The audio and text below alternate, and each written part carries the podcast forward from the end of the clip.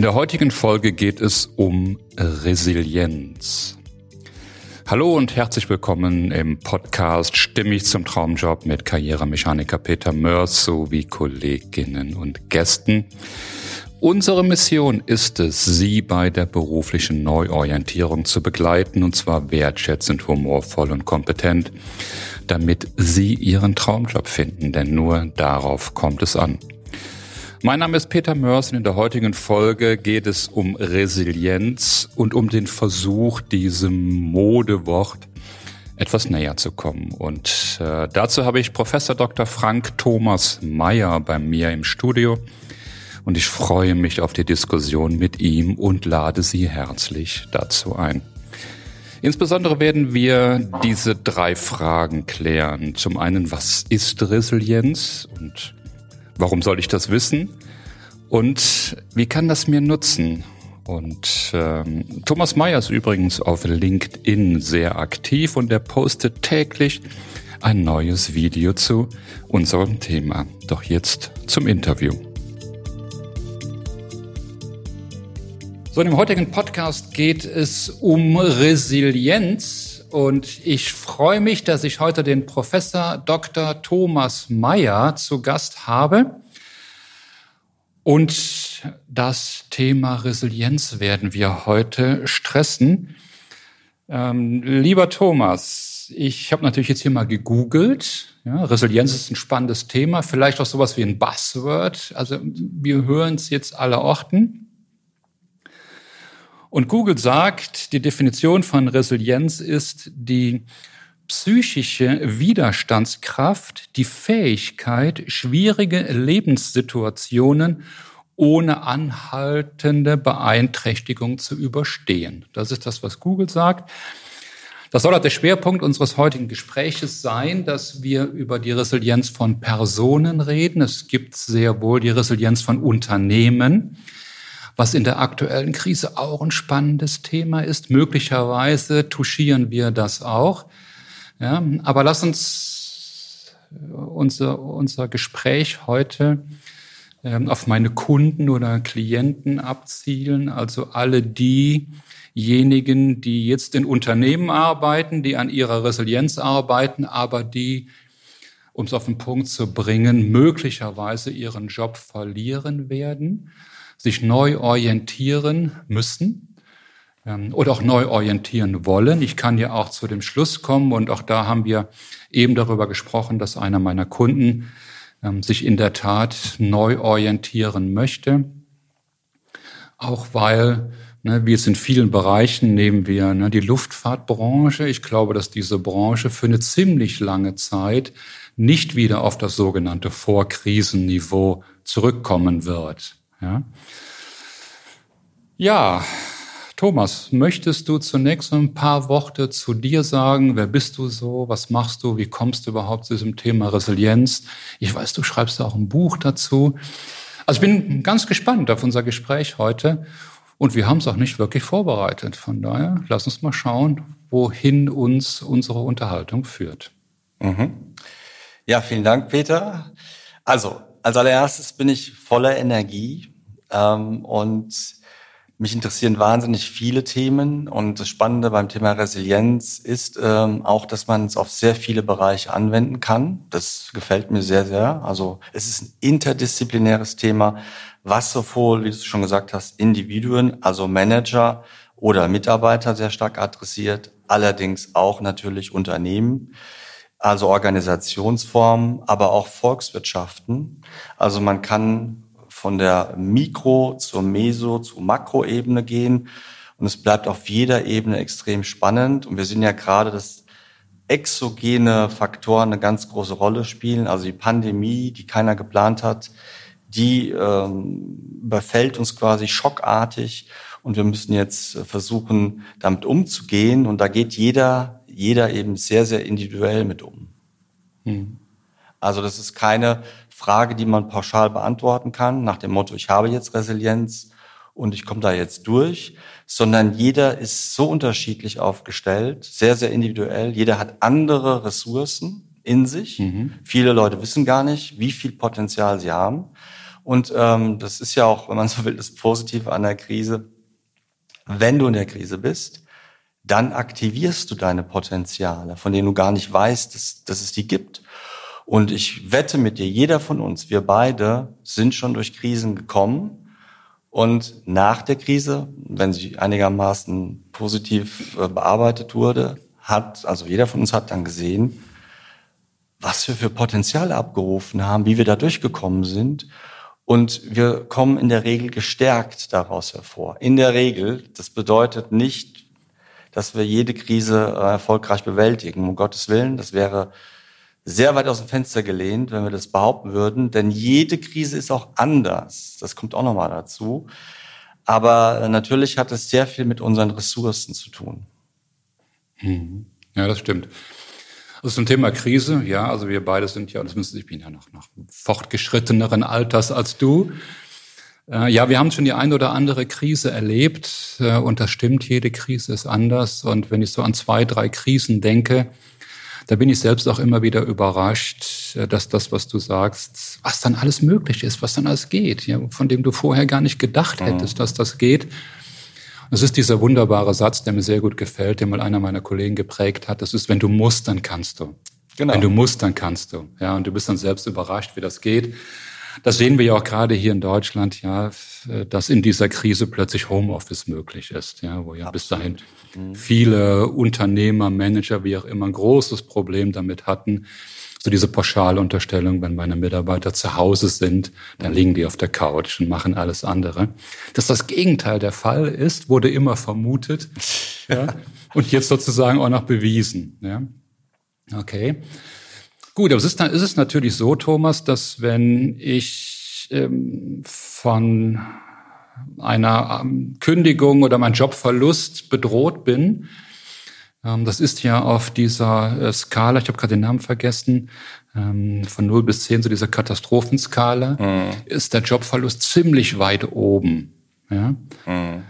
Und es gibt natürlich verschiedene Reaktionsmuster darauf, also diese klassischen ne, Freeze, Fight or Flight, ja, so wie wir in Krisen reagieren, also äh, zunächst mal Schockstarre, und also dann diese Entscheidung, also fliehe ich jetzt oder kämpfe ich jetzt?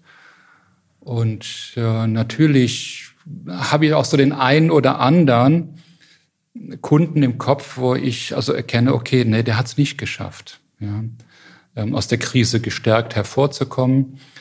Ähm, mein letzten Podcast war ja auch mit der Dr. Susanne Fiege von der Deutschen Depressionsliga. Ja, du mhm. kannst in eine Depression fallen. Mhm. Ja. Und dann wirst du quasi handlungsunfähig. Mhm. Ja?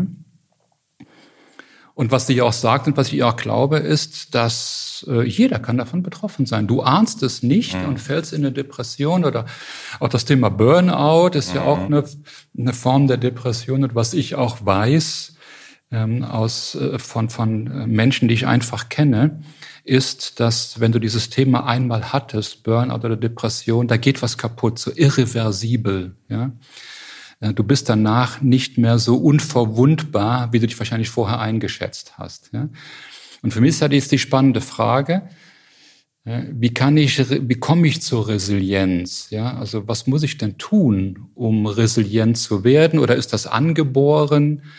Ja, äh, mhm. Oder ich stelle die Frage mal direkter. Äh, was könntest du für mich tun, damit ich resilienter werde? Also äh, als allererstes hat es sehr stark mit dem Moment der Entschleunigung zu tun und mit der Selbstreflexion. Das heißt also, ähm, man muss erstmal sich selbst befragen, ganz, ganz wichtig.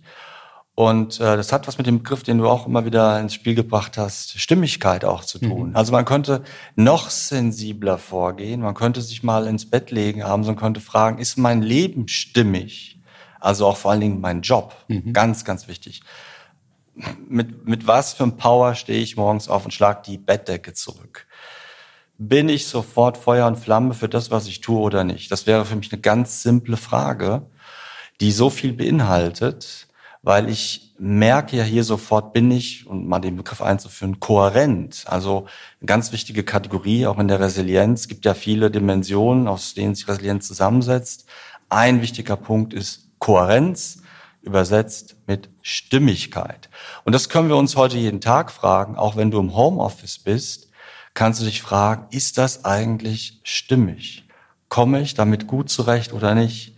Und dann kommt schon ein anderer Begriff rein, der sehr, sehr wichtig ist. Bin ich nach wie vor selbstwirksam? Also empfinde ich eine Bestätigung in den Dingen, in, in denen ich verortet bin. Also habe ich dieses Gefühl, ich bewirke etwas oder habe ich das Gefühl, mein Leben ist sinnlos. Also hier kommen ganz viele Kategorien schon mit rein. Aber als allererstes äh, wäre mein Vorschlag für jeden, auf die innere Stimme zu hören und zu hinterfragen, macht es einen Sinn, was ich tue? Bin ich damit zufrieden? Bin ich glücklich? Ganz, ganz wichtige grundsätzliche Fragen, die damit beginnen. Und wenn ich nicht stimmig bin, wenn es inkohärent ist, dann muss ich mir weitere Fragen stellen. Woran liegt das? Kann ich die Situation selbstständig verändern mit meinen Dafürhalt, mit meinen Kräften, mit meinen Ressourcen? Oder brauche ich vielleicht Unterstützung dazu? Und äh, dann schließen sich viele andere Fragen an. Das Problem ist ja meistens, dass wir glauben, dass wir viele Dinge verändern können, also gerade im Unternehmen, die aber eigentlich gar nicht in unserem Einflussbereich liegen. Also mit anderen Worten, habe ich ein Problem mit der Geschäftsführung, ähm, dann heißt das ja nicht, dass ich daran auch etwas ändern kann. Ganz grundsätzliche Entscheidungen, darauf habe ich möglicherweise gar keinen Einfluss. Und es ist eben die Frage, bin ich jetzt bereit, diese Auswirkungen so hinzunehmen? Kann ich damit leben? Kann ich es akzeptieren? Oder fühle ich mich sehr schlecht dabei? Ähm, führt es dazu, dass ich die Sinnhaftigkeit meiner Arbeit verliere? Also man merkt, jetzt kommen schon ganz viele neue Dinge hinzu, die eine große Auswirkung darauf haben, ob ich mich gut fühle oder schlecht fühle, ob ich eine Sinnhaftigkeit empfinde. Ähm, das sind für mich ganz, ganz entscheidende Fragen, was für viele heute mit Purpose bezeichnen. Also dieser Begriff ist auch anschlussfähig. Aber Vielleicht stellst du mir gleich mal die nächste Frage, bevor ich zu weit aushole. Das ist ja eine Professorenkrankheit, dass man dann äh, vom Hölzchen ins Stöckchen kommt. Deswegen. Ja, Thomas, das ist, das ist klasse, kein Thema. Ne, wir haben ja eben festgestellt, dass äh, wir beide uns durchaus äh, drei Stunden unterhalten können. Und wenn man dann mal so diese Themen betrachten würde. Aber zurück auf den Punkt, ja genau. Selbstwirksamkeit. Ich las ähm, vor wenigen Wochen äh, über eine Bertelsmann Stiftung, dass 25 Prozent aller Arbeitnehmer ihren Job für völlig bedeutungslos erachten. Ja? Äh, ich kenne diese Gallup-Studie, ich erwähne die häufiger, in der du einfach nachlesen kannst, dass nur 15 Prozent, das variiert von Jahr zu Jahr, aber nur 15 Prozent der Arbeitnehmer emotional mit ihrem Unternehmen verbunden sind. Ja? Um die 25 Prozent, das könnten die gleichen 25 Prozent sein, quasi aktiv gegen die Interessen ihres Unternehmens arbeiten. Und ich würde behaupten, damit auch gegen die eigenen Interessen. Das ist mhm. ja dann auch ein Stück weit Selbstverletzung. Ja, das muss man einfach mhm. auch verstehen an dieser Stelle. Und die, ich kann es gerade gar nicht rechnen, irgendwie die 50 Prozent oder so in der Mitte, äh, die sind auch nicht emotional mit dem Unternehmen verbunden mhm. und auch latent wechselbereit, mhm. ne, wenn es darum geht. Ja, so, aber die, das Spannende ist ja, äh, Leiden ist leichter als Handeln. Mhm. Ja, so und ich habe, äh, ich sag's mal durch Zufall, ein Video gesehen, ich glaube auf Gedankentanken war das. Ich werde die Quelle noch in den Show Notes packen, äh, wo der Vortragende auf der Bühne ins Publikum fragte, äh, wer würde sich für 25.000 Euro eine Glatze rasieren lassen oder alternativ die Haare grün färben. Und dann noch ein paar andere Fragen stellte und es zeigten immer genügend Leute auf. Und dann kam diese Frage, äh, wer würde für anderthalb Millionen Euro 30 Jahre lang einen, einen sinnlosen Job machen? Ja? Keiner zeigte auf. Und na, okay, das, ne, das Resultat daraus, aber ihr, die meisten machen es aber. Mhm. Ja, so. Und äh, das ist äh, für mich dieses spannende Thema dahinter, äh, dieses Wollen, Können und dann auch Machen. Mhm. Ja? Es sind ja in der Tat die wenigsten, die wirklich dann die Entscheidung treffen, wenn die Erkenntnis da war, okay, der, mein Job ist sinnlos. Ja, auch die Branche, in der ich gerade arbeite, ja, das wird auf drei oder fünf Jahreszeitraum betrachtet, ja, das wird sich nicht verbessern. Mhm. Ja, und ähm, so entlang dieser, dieser Grundlage, das Einzige, was du verändern kannst, das bist du selbst. Du hast es eben angesprochen, ja. Mhm. Äh, mein Kontrollbereich und Einflussbereich und Interessenbereich, das ist ja mein Kontrollbereich ist relativ gering. Mhm. Ja. So, und mir gefällt dieser Satz, uh, love it, change it or leave it, ja. But don't hate it, ja. Don't hate it, ja. So, und bevor ich jetzt hier zu sehr monologisiere, äh, dieses Change it, ja, das ist zwar nett gemeint, mhm. ne, aber dein Kontrollbereich ist so klein, du kannst das wenigste verändern. Außer dich selbst, mhm. ja. So, und darum ist meine spannende Frage an dich äh, dieses Love it, change it, leave it. Äh, wie komme ich zu diesen Ressourcen, die ich auch ein Stück weit also mit Resilienz, Widerstandsfähigkeit bezeichne? Mhm. Ja, dass ich lerne, es zu lieben, also love it, ja, oder dass ich die Kraft bekomme, es zu verändern, oder auch die Kraft bekomme, Tschüss zu sagen. So, okay, dann war's das hier. Ja, und das aber kongruent, mhm. ja, dann auch zu exekutieren. Ja, ich äh, habe ja in meinem Leben schon den einen oder anderen krasse Veränderung vorgenommen. Mhm. Ja, und bin, sag mal, äh, mit einem gewissen zeitlichen Rückblick immer wieder an diesen Punkt gekommen. Die Entscheidung war der richtige, aber der Weg hätte schon besser gestaltet sein mhm. können. Mhm. Ja. Was dann aber nach meinem Dafürhalten auch einfach der Situation geschuldet ist. Ja, so in dem Moment, ja, wo ich in dieser Krise bin, ist auch mein Blick verengt. Ja? Mhm. So, und auch da, ich formuliere jetzt schon wieder die dritte Frage an dich, ja, wie schaffe ich es, ja, in der Krise diese, diese Blickverengung zu vermeiden? Ne? Also, wie schaffe ich es, den Blick auf die eben von dir erwähnten Ressourcen auch zu haben? Mhm. Ja?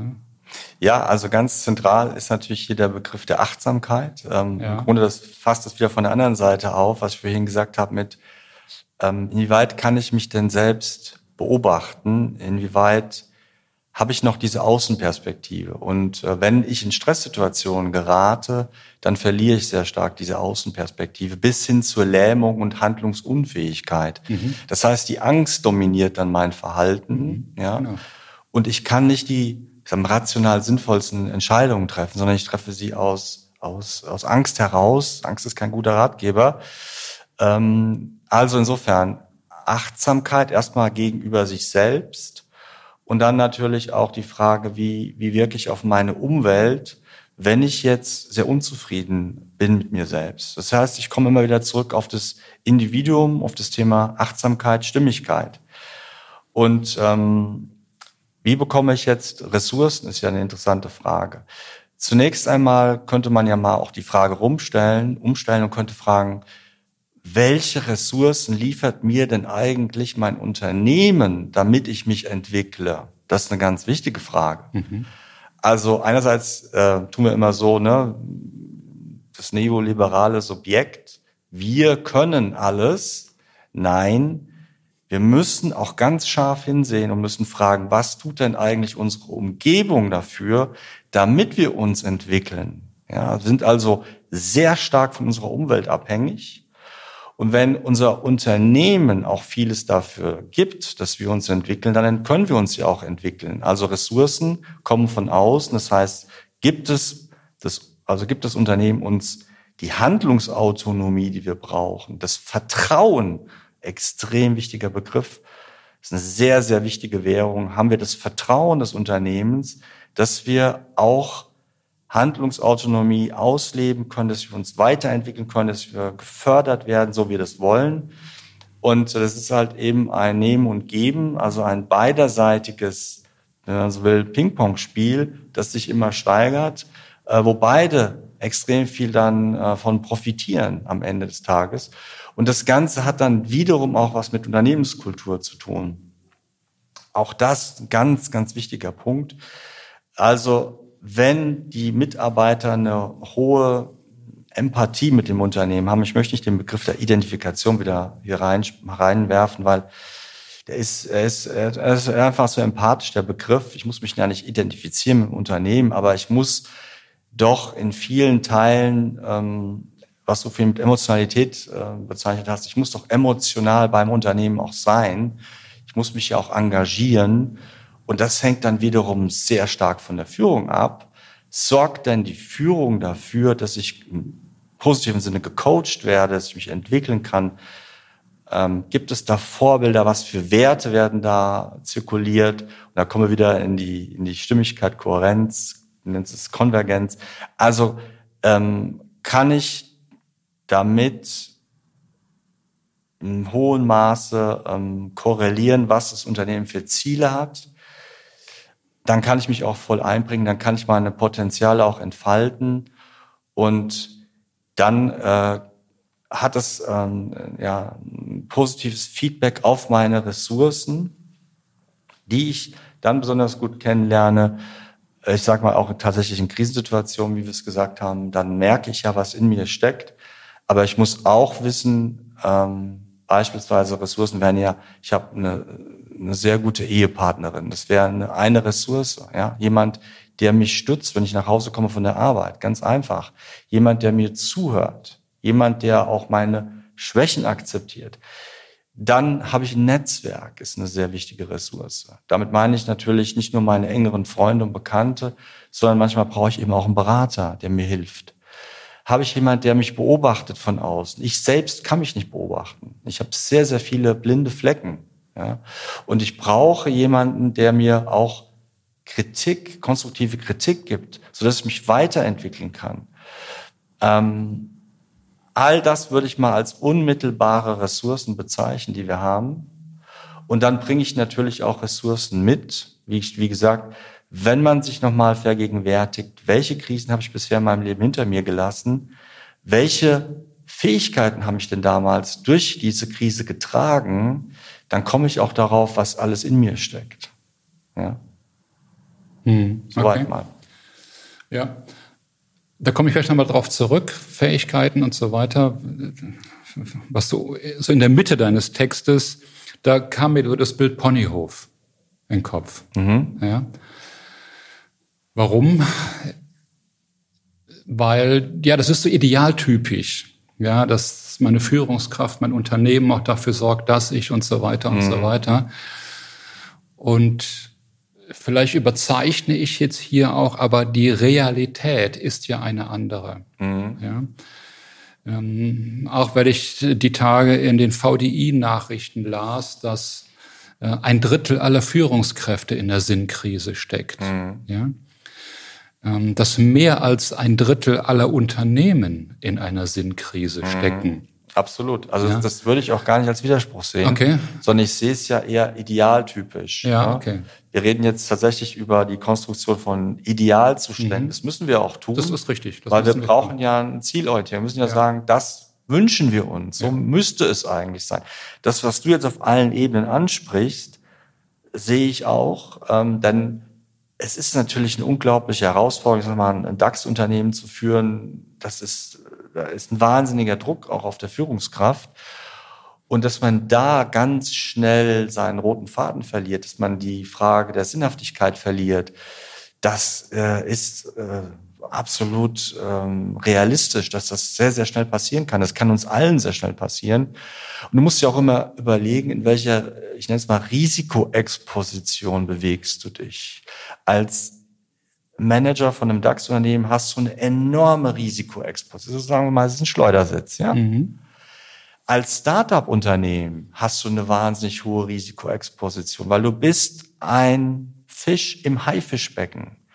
Und jederzeit kann jemand zuschnappen und dich wegpusten, weil du noch gar nicht so viele Ressourcen mitbringst.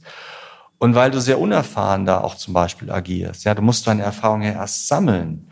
Also jeder, der auch eine neue Tätigkeit beginnt, fühlt das ja auch bei sich, ähm, welche Herausforderungen da auf ihn zukommen. Und da wiederum, ich habe ja auch zwei Studien durchgeführt, zum Beispiel mit Startups, ist es ja entscheidend, was sind jetzt in der jeweiligen Situation, in der, mich, in der ich mich bewege, die Erfolgsfaktoren. Und das kann man ja beobachten. Also auch von Branche zu Branche sind diese Faktoren unterschiedlich. Je nachdem, wenn ich ein Startup bin, wo bewege ich mich? In was für einer Branche bin ich? Und wie schaffe ich es jetzt, unter sehr schwierigen Bedingungen trotzdem erfolgreich zu sein? Das ist die Ausgangsfrage, egal in welcher Situation man sich jetzt bewegt. Ob das im Unternehmen als CEO ähm, geschieht oder als Start-up oder als Mitarbeiter. Es ist immer die Frage, was sind die Erfolgsfaktoren, was muss ich tun, strategisch betrachtet. Und bis zu einem gewissen Grad kann man diese Erfolgsfaktoren ermitteln und sich darauf auch vorbereiten. Mhm. Ja, das stimmt. Ja. Du hast gerade das, ähm, auch den Begriff Purpose verwendet. Mhm. Und da hatte ich ja, ich sag mal, vor einem Jahr mit dem Kollegen, mit dem Professor Schönfelder auch das, was wir jetzt hier tun zum Thema Purpose. Und daraufhin ist äh, eine Menge an Diskussionen entstanden. Und ich habe mit, mit jemandem, das war wirklich völlig witzig, wir haben über WhatsApp Sprachnachrichten, zum Teil 20 Minuten Länge, haben wir asynchron diskutiert. Mhm. Das fand ich klasse. Ja? Also Manfred Baumann hat dann so seine Meinung und so haben wir es da hin und her gepingpongt. Und jetzt mal ein bisschen schwarz-weiß betrachtet, bin ich zu der Erkenntnis gekommen, der wichtigste, möglicherweise nicht einzige Purpose eines Unternehmens ist, Gewinn zu erwirtschaften. Absolut. Das ist der Purpose des Unternehmens, ja. Und äh, Billardtisch oder Kickertisch und kostenlosen Kaffee und so weiter, das ist, ist ein anderes Thema. Ja? Das zahlt aber nicht auf diesen Purpose ein. Also jedes Unternehmen muss Gewinne machen. Das ist auch die. Aufgabe des CEOs. Ich würde, ich würde sagen, wenn ich dich korrigieren darf, ja. ist einer der wesentlichen Ziele. Ja. Absolut. Ja. Es ist auch die Legitimation, warum es Unternehmen überhaupt gibt. Ja, natürlich. Sonst würdest du ja ganz genau Hallenjojo spielen. Ne? Ja, ja, genau, ja. So, und dann äh, dieses Thema der Purpose des Unternehmens, der führt ja dann häufig in, ich habe es auch in meinem Podcast als Marketing-Bullshit bezeichnet, ja. Wenn du das Management fragst, die kennen ihre Vision und Mission Statements, die kennen die selbst mhm. nicht. Ja. Also das ist ein anderes Thema. Gleichwohl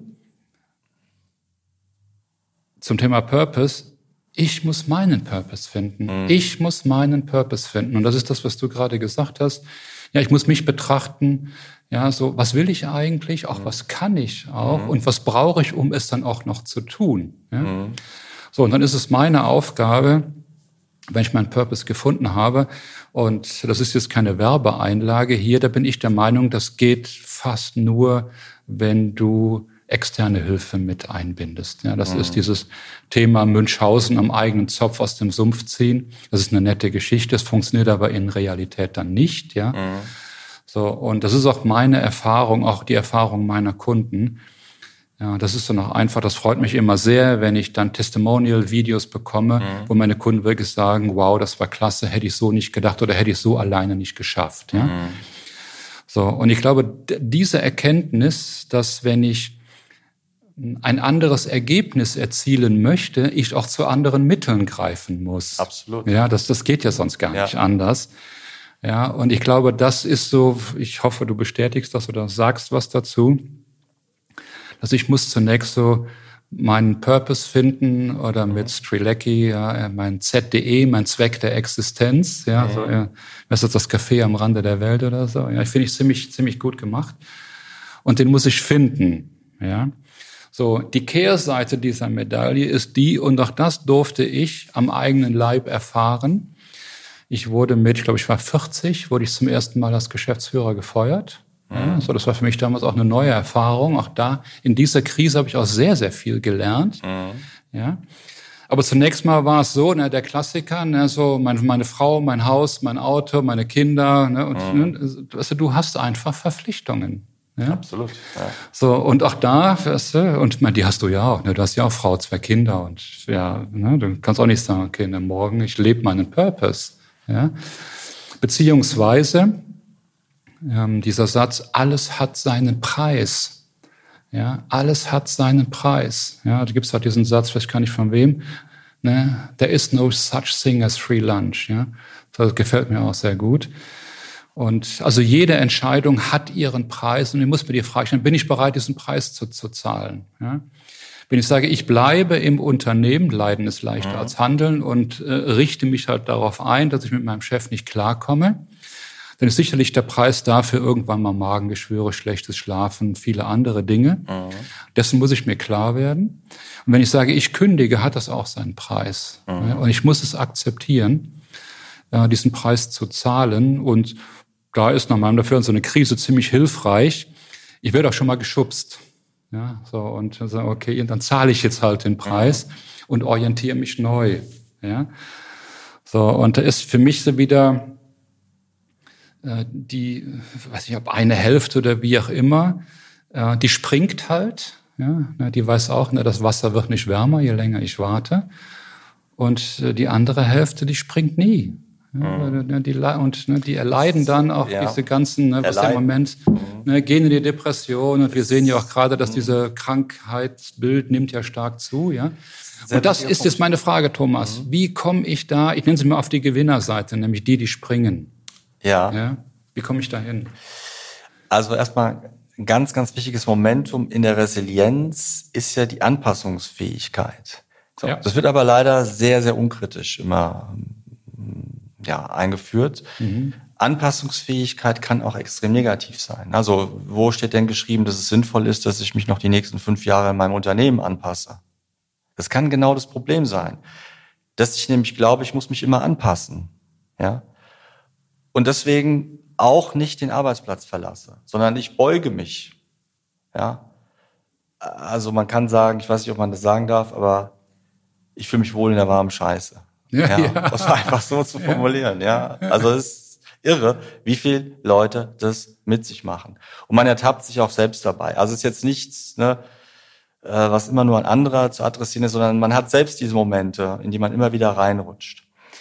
Und das heißt also, im Grunde nach, und jetzt kommt was ganz Positives, brauchen wir ja auch die Krise. Wir brauchen die Krise als Moment, wo wir sagen, jetzt hört der Scheiß auf. Jetzt hm. ist der Moment gekommen, wo ich sage, das akzeptiere ich nicht mehr. Und es hat, glaube ich, immer auch was damit zu tun, dass man vorher diese Selbstbefragung durchgeführt hat und gesagt hat, es geht nicht mehr so weiter. Wenn ich so weitermache in den nächsten Jahren, dann lande ich im Grab, dann kriege ich Krebs, keine Ahnung, geht meine Familie kaputt, was es auch immer sein mag, dann bin ich tot unglücklich.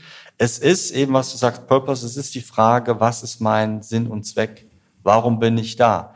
Was möchte man hinterher, dass man über mich spricht, ja, wenn ich vielleicht dann unter der Erde liege. Ähm, das ist schon eine wichtige Frage, eine sehr wichtige Frage. Es ist die Frage, was treibt uns an?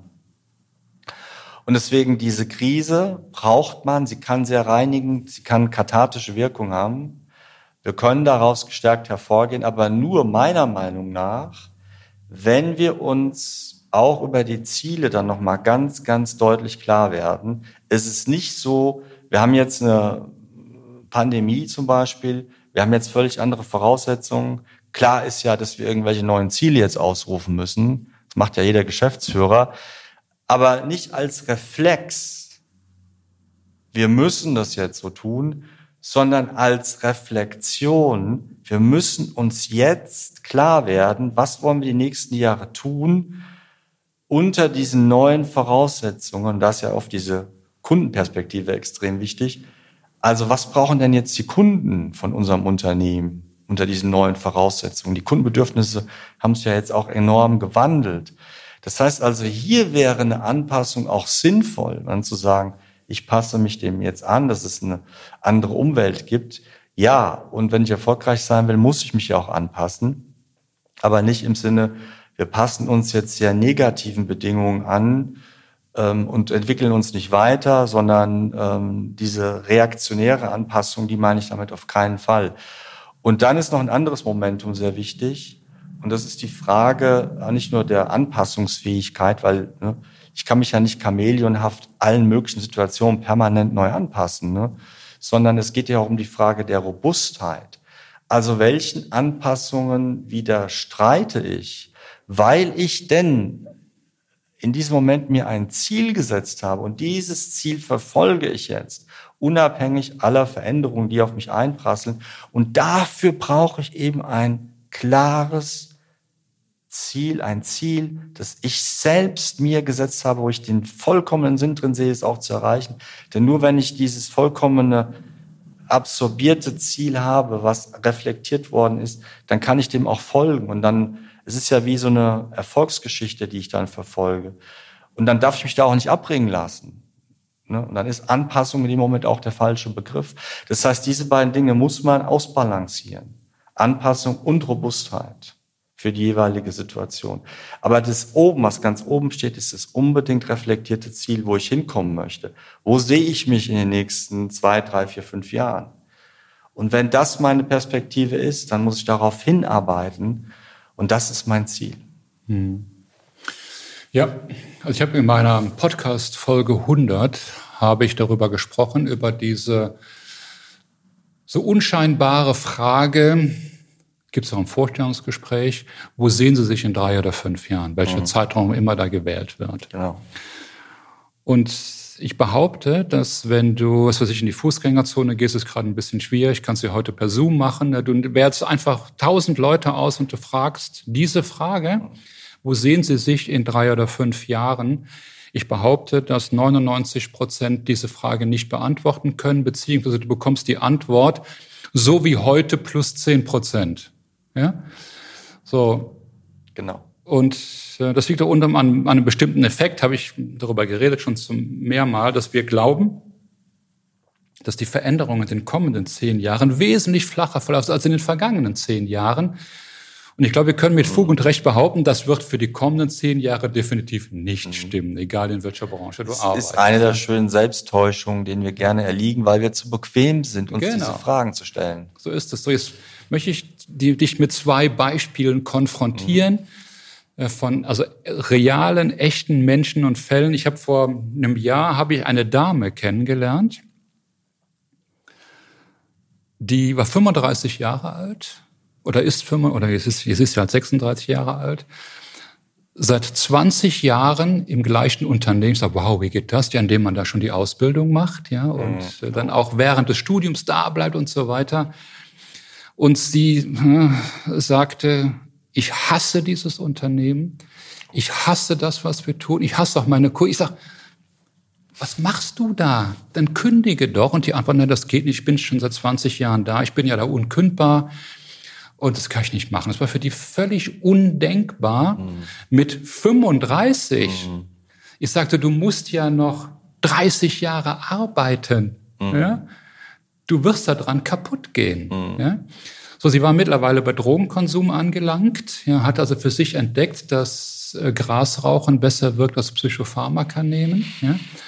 Und dann, dann stand er so ratlos davor und dachte, wow, geht das, geht das wirklich? Kann man das tun? Sehenden Auges äh, in diese Krankheit. Das geht. Selbstzerstörung. Das ist Selbstzerstörung. Das geht. Ja. Und da war ich also in hohem Maße, ich habe mit ihr gesprochen, aber ich, okay, ich hatte jetzt auch keinen Auftrag da, sie zu coachen. Wir waren beide gemeinsam auf einer Veranstaltung, war jetzt alles gut. Ja, aber dann war dann für mich wieder die Erkenntnis, ähm, doch, das geht. Ja, also ich meine, du kannst ja auch jedem Raucher erklären, dass, du dann, dass die Chance, Lungenkrebs zu bekommen, sehr groß ist. Und sie, sie tun es trotzdem. Das ist für mich also auch so eine Erkenntnis, äh, ja, es mag rational sinnvoll sein, so zu handeln, aber wir tun es trotzdem nicht. Da können wir gleich mal darüber reden. Und äh, jetzt aktuell ähm, einer meiner Kunden, der GmbH-Geschäftsführer ist und äh, von seinem CEO, CFO der Mutter AG sozusagen dazu gezwungen wird, einen bestimmten Weg zu gehen, wo er sagt, das ist also völlig, völlig ausgeschlossen. Ja, mhm. also äh, wir sind äh, Zulieferer der Flugzeugindustrie. Ja, und ich werde meinen Umsatz in 2021 nicht signifikant steigern. Ich würde es gerne tun. Ich bin auch zu allen kreativen Leistungen bereit. Ja, ähm, aber bitte schau doch einfach mal auf die nackten Marktzahlen. Ich kann nicht zaubern. Mhm. Ja? Und jetzt haben wir hier dieses Phänomen zwischen ähm, motiviert, ja, auch mhm. die unmöglichsten Dinge möglich zu machen, mhm. ja, auch ein Stück weit daran zu glauben, ich mhm. kann zaubern, ja, dem im ersten Schritt auch zuzustimmen bei den Budgetrunden. Ich werde im kommenden Jahr den Umsatz um 30 Prozent steigern. Das, äh, sagen wir, die, die Motivation dahinter ist die, um die, um die äh, Verluste aus 2020 aufzufangen. Mhm. Ja, aber das ist ja, das ist ja weit ab von realisierbar. Ja. Ja, und das erinnert mich dieser Satz von Mark Twain, als wir erkannten, dass wir das Ziel völlig aus den Augen verloren hatten, verdoppelten wir unsere Anstrengungen. Ja? So, und es ist ja, weißt du, dieser Effekt, dass ich so viel Energie plötzlich aufwende in die Bearbeitung von irgendwas, wohl wissend, das ist Reibungsenergie. Mhm. Ja, also das verpufft im wahrsten Sinne des Wortes. Ja? Mhm. Aber es wird trotzdem getan. Mhm. Ja? So, und das ist das, äh, was ich meine. Ja, ich sehe das alles, auch als Betroffener. Ja, ich sehe das, ja, aber ich kann nicht anders, ja. Ne? Im Sinne der Damen, nein, ich kann da nicht kündigen. Ich sehe, ich werde krank, aber ich kann da nicht kündigen, ja. Ja, ich sehe, ich werde den Umsatz nicht signifikant steigern, mhm. aber ich mache es trotzdem. Ich baue ein Budget auf für 2021, ja. Äh, und wohl wissen, das wird nicht funktionieren, aber ich tue es trotzdem. Mhm. Ja. Und da wage ich zu behaupten, das macht krank. Mhm. Das macht einfach krank, ja. Weil es ist sinnlos, ja. Das ist sinnlos. Genau. Und du weißt, dass es sinnlos ist. Sinnlos. Ja, es ist, und also, und ich glaube, das sind wir dann alle doch dann Menschen an der Stelle. Ich finde es überhaupt das für mich, also wenn ich erkannt habe, das ist Nonsens im Sinne des Wortes, ja. Und ich tue es trotzdem, das führt einfach zu Unbehagen. Ja, ne? das wird äh, ne? zum Wagen. Ne? So, und ne, Thomas, jetzt sind wir wieder bei dem Punkt, 99 Prozent der Befragten können die Frage, wo stehen sie in drei Jahren, nicht gescheit beantworten. Ja. Das ist aber die Basis für das, was wir jetzt gerade besprochen mhm. haben und auch für die Resilienz. Ja. ja. So, ne? Ich muss schon wissen, was ist mein Ziel in drei Jahren. Ich habe in einem meiner letzten Podcasts darüber geredet, dass so dieser Polarstern meines Ziels, das ist super wichtig. Mhm. Ja. Wenn du das mal erkannt hast, und das ist auch das, was in meinen vielfältigen Krisen dazu mhm. geführt hat, ich habe einen Fünfjahresplan. Mhm. Natürlich ist der flexibel. Ne? Mhm. Keiner hat Corona mhm. vorausgesehen und ich Klar. weiß auch, dass mein Plan für 2021 anders ausschaut, wie bei jedem anderen Unternehmen auch. Mhm. Ne? So. Du siehst, ich kann auch ziemlich lange reden. Nochmal die Frage hier an dieser Stelle, Thomas. Wie kann ich diesen Schalter umlegen? Ja? Dass wenn ich erkannt habe, es ist im Sinne des Wortes Nonsens. Es macht keinen Sinn. Ja? Jetzt in meine Selbstbeobachtung einzusteigen, zu überlegen, ja, was kann ich tun, ja, damit es am Ende des Tages, des Jahres, dass es gut wird, dass ich mein Ziel erreiche, sofern ich dann weiß, was mein Ziel ist. Ja. So, wie kann ich diesen Schalter umlegen? Und ich glaube, das ist der Schlüssel zu so vielem. Und ich glaube, das ist das, was, wenn wir jemanden sehen, wo wir sagen, wow, ne, also der hat irgendwie Resilienz schon intravenös bekommen. Ja. Ähm, wie komme ich an diesen Schalter? Also mit dem intravenösen, da bin ich mir nicht so sicher, denn tatsächlich ähm, so kann man sagen, es hat was mit Lebenserfahrung zu tun. Ja. Wenn ich durch verschiedene Krisen schon gegangen bin, dann werde ich nach jeder Krise resilienter. Das mhm. kann man sagen. Allerdings mh, hm, darf man das auch nicht zu optimistisch sehen, weil wir werden ja zwar alle älter, ne, wir werden aber auch etwas gebrechlicher. Das heißt, ähm, unser Gesundheitsempfinden, unsere Gesundheit nimmt ab. Ne? Insgesamt muss man das einfach konstatieren, wenn man älter wird. Also es ist nichts, was man so ein Köfferchen mit sich rumträgt, naturgegeben, ich bin jetzt resilient. Ähm, das ist schon sehr anmaßend, sage ich jetzt mal, weil man jederzeit ja von der Krise eingeholt werden könnte. Also hier ein bisschen Demut angesagt. Ähm, und deine Frage zielt jetzt ab auf das Momentum, wo? Genau, also die, was die spannende Frage ist ja, ich, ich habe jetzt dir ein paar Beispiele genannt, mhm. wo einfach äh, intelligente, denkende Menschen gesehen haben, dass den Weg, den sie gehen, um es zu übertreiben, ins Verderben führt. Ja. die, die werden krank und alles Mögliche passiert. Und ich kenne andere, und die treffen einfach eine Entscheidung und sagen, okay, tschüss. Ja, ich gehöre auch dazu. Ich habe schon jetzt drei krasse Entscheidungen getroffen und sage, okay, mhm. Ja, ich trenne mich von meinem eigenen Unternehmen. Das macht für mich keinen Sinn mehr. Und gebe meine Anteile an meinen Partner ab und tschüss. Ja. Okay. So, also wie komme ich ja. an diesen Punkt? Und ich möchte behaupten, dass ich super resilient bin, ganz im Gegenteil. Ja. Ähm, und das andere Beispiel, dass diese Dame einfach weiß, ich werde krank in diesem Laden, aber ich ziehe es durch. Ja, ja also da, da muss ich sagen, das hat was äh, mit, also einerseits auf jeden Fall was mit einer enormen Verdrängung zu tun. Ähm, ich glaube, dass bei solchen Menschen enorme Beratung not, notwendig ist. Also da mhm. würde ich schon sagen, wir müssen Therapie, dann in die Psychotherapie einsteigen. Das wäre jetzt etwas, was meinen Einflussbereich übersteigt. Man muss auch wissen, wo man äh, seine Kompetenzgrenzen zu ziehen hat. Und ich würde sagen, bei solchen Fällen, wo jemand so viel verdrängen kann über Jahre, stimmt ganz grundsätzlich etwas nicht. Also derjenige muss wirklich mal an seine Grundlagen gehen, weil möglicherweise liegen die Antworten in der Jugend, äh, in der Kindheit begründet, bei den Eltern begründet.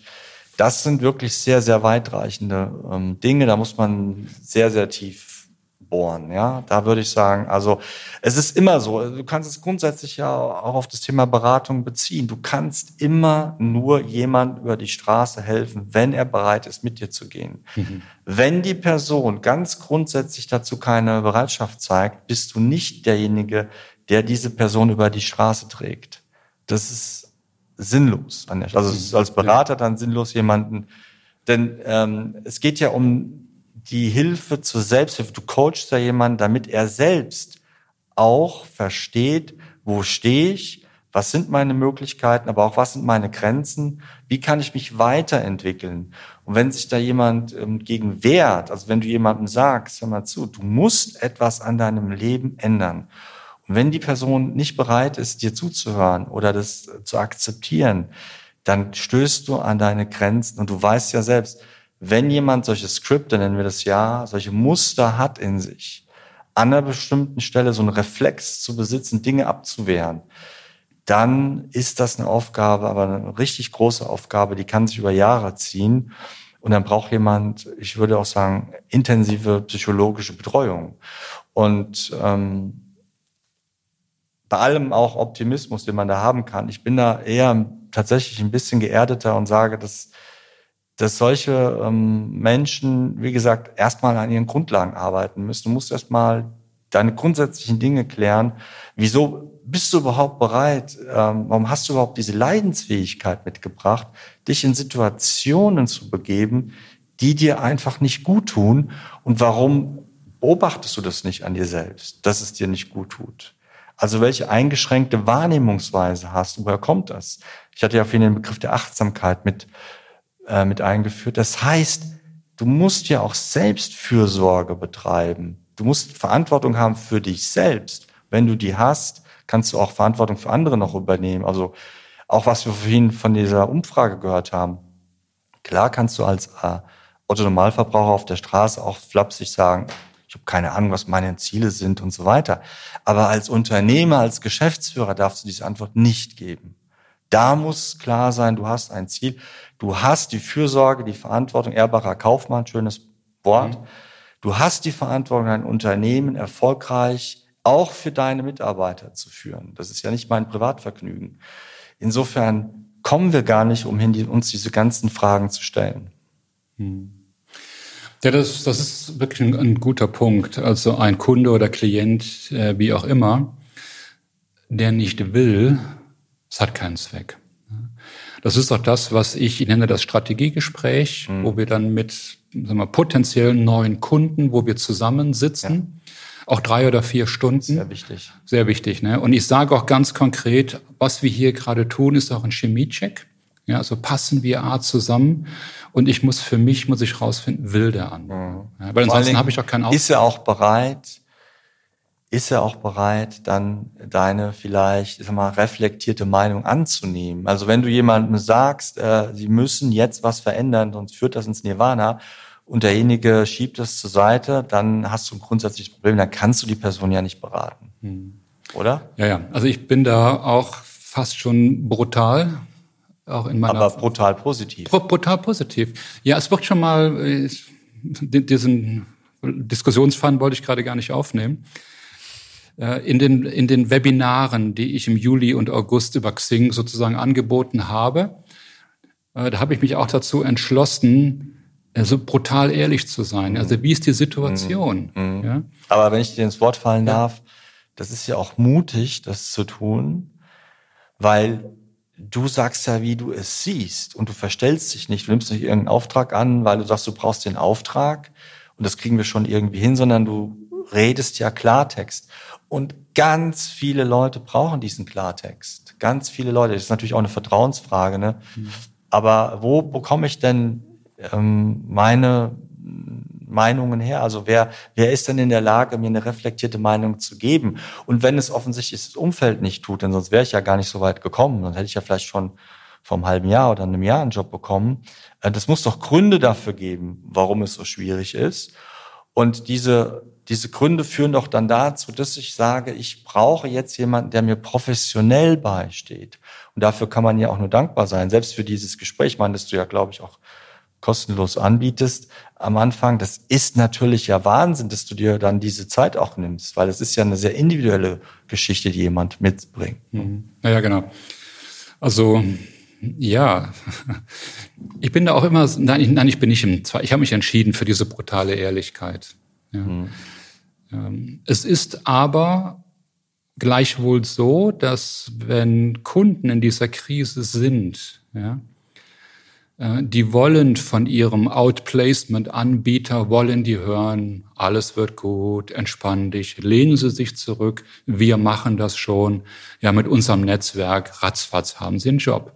Ja, das ist aber nicht so. Das ist nicht so. Das klingt nach Entmündigung. Das, super, dass du das Wort sagst. Ja, so, und äh, ich poche darauf, das Thema Selbstwirksamkeit, aber auch Selbstverantwortung. Mhm. Ja, so. Äh, wenn du nicht wirklich willst, dass ich dich über die Straße führe oder wenn du willst, dass ich über dich über die Straße trage, das schaffe ich nicht mehr. Ne? Mhm. Ähm, also das ist ein ganz, ganz wichtiger Punkt. Du musst diesen Schalter umgelegt haben. Du musst verstanden haben, dass ich, wenn ich das Ziel erreichen will, und meine Ressourcen nicht ausreichen, dass ich dann sozusagen externe Hilfe ja. akzeptiere, um mein Ziel zu erreichen. Punkt. Das ist ja. übrigens auch sehr intelligent. Also ja. statt jetzt äh, Monate, Jahre lang in, in so einer depressiven Situation zu verharren, ist es doch absolut sinnvoll. Ich nehme mir professionelle Hilfe. Das ist absolut legitim. Ja, und ähm, es geht ja auch darum, da schnell rauszukommen. Also wenn ich Zeit verliere, dann äh, kann ich ja auch in so einen Strudel kommen, wie wir es schon vorhin gesagt haben. Das sollte man nicht unterschätzen. Also wenn man einmal anfängt, in diese Negativstrudel zu geraten, dann kann das ganz schnell nach unten gehen. Ja? Absolut, absolut. Ich sage dann auch zu meinen Kunden, die Zeit arbeitet auch hier wieder brutal gegen sie. Äh, wenn sie ein Jahr arbeitslos sind, schlecht. Wenn sie zwei Jahre arbeitslos sind, ganz schlecht ja, dann, dann wird es nachher auch in der Tat hoffnungslos. Und auch das eigene Selbstwertgefühl leidet ja immens mhm. in dieser Zeit. Von daher besten Dank, das ist so. Also es beginnt mhm. damit zu verstehen, wenn ich in diesen Negativstrudel komme, ähm, dann potenziert sich mein Problem mhm. über die Zeit. Und der wichtige Punkt ist ja auch, Selbstwertgefühl ist etwas, was man sich erarbeitet Tag für Tag, jeden Tag. Also gerade jetzt in Corona-Zeit, gerade wenn man Homeoffice hat. Jeden Tag muss man sich erarbeiten, dass man ein positives Selbstwertgefühl hat. Das ist auch nichts, was man im Köfferchen mit sich rumträgt. Und das hat man einmal, sondern man muss es sich erarbeiten, wie Reputation. Und es ist sehr fragil. Und deswegen muss man auch da wieder selbst Fürsorge betreiben, muss überlegen, was tut es mir an, wenn ich meinen Job verliere? Wie lange kann ich das überhaupt aushalten? Ja, die meisten können es gar nicht aushalten. Mhm. Was muss ich sehr schnell tun, damit ich da nicht in diesen Strudel reinkomme, weil das Selbstwertgefühl leidet natürlich. Ne? Mhm. Ja, das ist so. Ja, das ist so. Ja, lieber Thomas, ich würde dann jetzt sozusagen das Ende unseres Gesprächs einleiten. Wir kommen so an diese eine Stunde. Das mhm. war ein super spannendes, super spannendes Gespräch mit dir. Danke. Mit dir auch. Ja, oh, danke. danke. Und äh, zusammenfassend, also würde ich jetzt sagen, auch das war jetzt gar nicht so vorbereitet, aber wenn du in diese Situation kommst, dass dein Job in Gefahr gerät, rede mit jemandem darüber. Am besten mit einem Coach, du kannst gerne mit mir reden. Ja, also das erste Telefonat ist ja auch kostenlos. Das, ne, da stellen wir auch fest, ne, wo steht derjenige, was sind die Möglichkeiten und so weiter. Bevor wir dann weitergehen, also ich glaube, das ist eines der, der wichtigsten Elemente, dass ich mit meiner Situation nach außen gehe ja, was auch nicht so einfach ist. Ja, aber ich muss damit nach außen gehen, ich mhm. muss es öffentlich machen. Aber da gibt es genügend Untersuchungen dazu, dass das der bessere Weg ist, mhm. anstatt jetzt sozusagen nach innen zu gehen, sich zu verschließen, vielleicht sogar noch zu Alkohol zu greifen oder anderen Themen. Ja, das ist dann dieser Negativstrudel. Ja, also ein Punkt ist, ja, Resilienz ist etwas, an dem ich arbeiten kann, mhm. ja, die ich sozusagen mir verdiene. Genau. Ja, ich glaube, das ist ein gutes Wort. Lernen heißt es, ja. Zauberwort auch. Also ähm, man weiß ja, dass man auch, selbst wenn man unter sehr schwierigen Bedingungen aufgewachsen ist, ne, es ist ja keineswegs naturgegeben, dass dann aus dir auch ein schlechter Charakter wird. Oder dass du nicht erfolgreich bist, sondern man hat ja gemerkt, dass es gibt immer Personen, die trotzdem erfolgreich sein können, obwohl sie in sehr schwierigen Situationen aufgewachsen sind, oder sehr schwierigen Bedingungen leben. Ja. Aber man hat auch festgestellt, das, was du gerade gesagt hast, diese Person brauchte mindestens eine Vertrauensperson.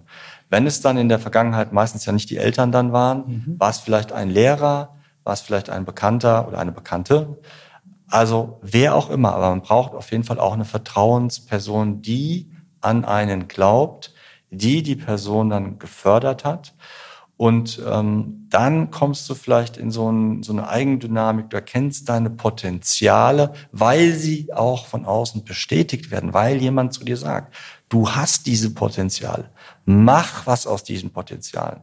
Ich glaube an dich, ich fördere dich vielleicht sogar. Und das führt dann dazu, dass man in so eine positive Bewegung kommt, die einen sehr, sehr weit tragen kann. Ja? Mhm. Wir sind ja alle von Bestätigung abhängig. Also das ist etwas, was auch naturgegeben ist. Wir brauchen Anerkennung. Ähm, und diese Anerkennung muss uns wenigstens eine Person geben und dann kann ich darauf aufbauend immer weitere Dinge auch tun, die mich dann nach oben tragen. Das ist, ein, das ist ein guter, guter Satz. Das ist so, ja. Also es ist hilfreich, wenn man einen Buddy hat, mit dem man sich austauschen Buddy, ja, kann. Genau. Buddy, ja. So, aber noch wichtiger ist es, was man so im Jobkontext vielleicht Mentor nennen würde. Ne? Ja. Also jemand, der dir auch die unbequemen Wahrheiten sagt. Genau. Und der auch diesen Weg schon mal gegangen ist, der über eigene Erfahrung redet, also nicht Book-smart, ja, sondern Street-smart, wie man so mhm. schön sagt, ja, der über eigene Erfahrungen redet und äh, die auch sagen kann, was funktioniert, was funktioniert nicht. Ja. Und dann wird's erfolgreich. Genau. Super.